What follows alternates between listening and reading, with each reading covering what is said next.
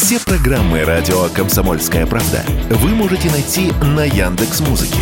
Ищите раздел вашей любимой передачи и подписывайтесь, чтобы не пропустить новый выпуск. Радио КП на Яндекс Музыке. Это удобно, просто и всегда интересно. Москве продолжается расследование скандала с участием несовершеннолетних. Мать 15 детей подозревают в торговле людьми.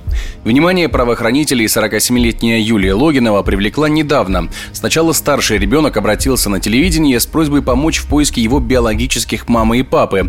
После восьмилетний сын Юлии попал в больницу, где в его крови обнаружили препарат, запрещенный к применению при его заболевании. Об этом рассказал журналист «Комсомольской правды» Роман Лялин один из ее старших сыновей обратился на телевидение и попросил найти его родных родителей. Родных родителей нашли, и родные родители заявили о том, что 18 лет назад, мальчик сейчас 18 лет, им не дали зарегистрировать своего сына на себя, сказали, что у них проблемы с документами, и каким-то образом отобрали детей. После этого началась проверка одна, а вторая проверка началась после того, как один из младших детей попал в больницу, и он там пожаловался о том, что мать пичкает его какими-то лекарствами. Врачи посчитали, что, возможно, она таким образом ну, специально вредит ребенку, чтобы получать за него больше денег за уход. И после этого начали еще одну проверку ходе проверки было установлено, что подозреваемые воспитывают 15 несовершеннолетних детей. 12 из них находятся на иждивении матери из-за инвалидности. Пятерых детей, родившихся с 2015 по 2019 годы, женщина называет родными, однако сотрудники правоохранительных органов выяснили, что это не может быть правдой. Об этом рассказала руководитель пресс-службы прокуратуры города Москва Людмила Нефедова. Согласно документам, представленным женщиной и ее показаниям, трое детей рождены с помощью суррогатного материнства, а мальчика и девочку она родила самостоятельно за пределами города Москвы.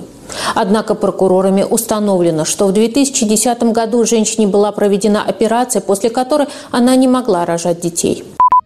Генетическая экспертиза подтвердила отсутствие родства между детьми и матерью, а документы, представленные в органы ЗАГСа при регистрации двух из них, содержали ложные сведения. Известность как самая счастливая мама Юлия приобрела в 2011 году, когда дала интервью районной газете «Новокосино». В нем она рассказала, как с мужем они воспитывают на тот момент уже девятерых детей. Однако, как утверждают учителя школы, в которой учатся Логиновы-младшие, папы ребят никто давно не видел. Сама мать детьми не особо занималась, занималась, оставляя их с няней и часто уезжая по своим делам. Например, в социальных сетях подозреваемая хвасталась поездками в Дубай.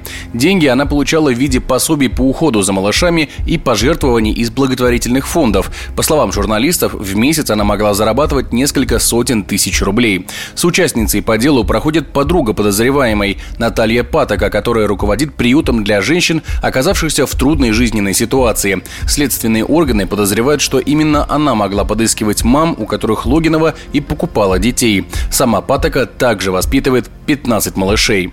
Теперь следователи будут выяснять, как работала вся преступная цепочка. Если виновность женщин будет доказана, им грозит до 10 лет ареста. Об этом радио «Комсомольская правда» рассказал адвокат, бывший следователь Главного следственного управления МВД России по Москве Станислав Лагойко. Одно дело, если она давала какие-то взятки для того, чтобы этих детей зарегистрировать, просто усыновление, например, или опеку над этими детьми. А другое дело, если действительно есть э, рынок каких-то потерянных детей, будем так говорить, украденных, каких угодно, когда эти все сделки совершаются между двумя преступниками. И это все у нас охватывается уголовным кодексом, как и торговля детьми, как и подделка документов для последующей торговли детьми детьми. Здесь можно вполне точно сказать, все эти преступления будут тяжкими и до 10 лет, я думаю, им светит. Сотрудники правоохранительных органов задержали двух подельниц и возбудили уголовное дело по статье о торговле людьми в отношении несовершеннолетних с использованием поддельных документов. Эксперты уверены, что помимо них в деле могут быть замешаны местные чиновники, которые помогали преступницам подделывать эти самые документы, поэтому расследование уголовного дела продолжается. Егор Волгин, радио «Комсомольская правда».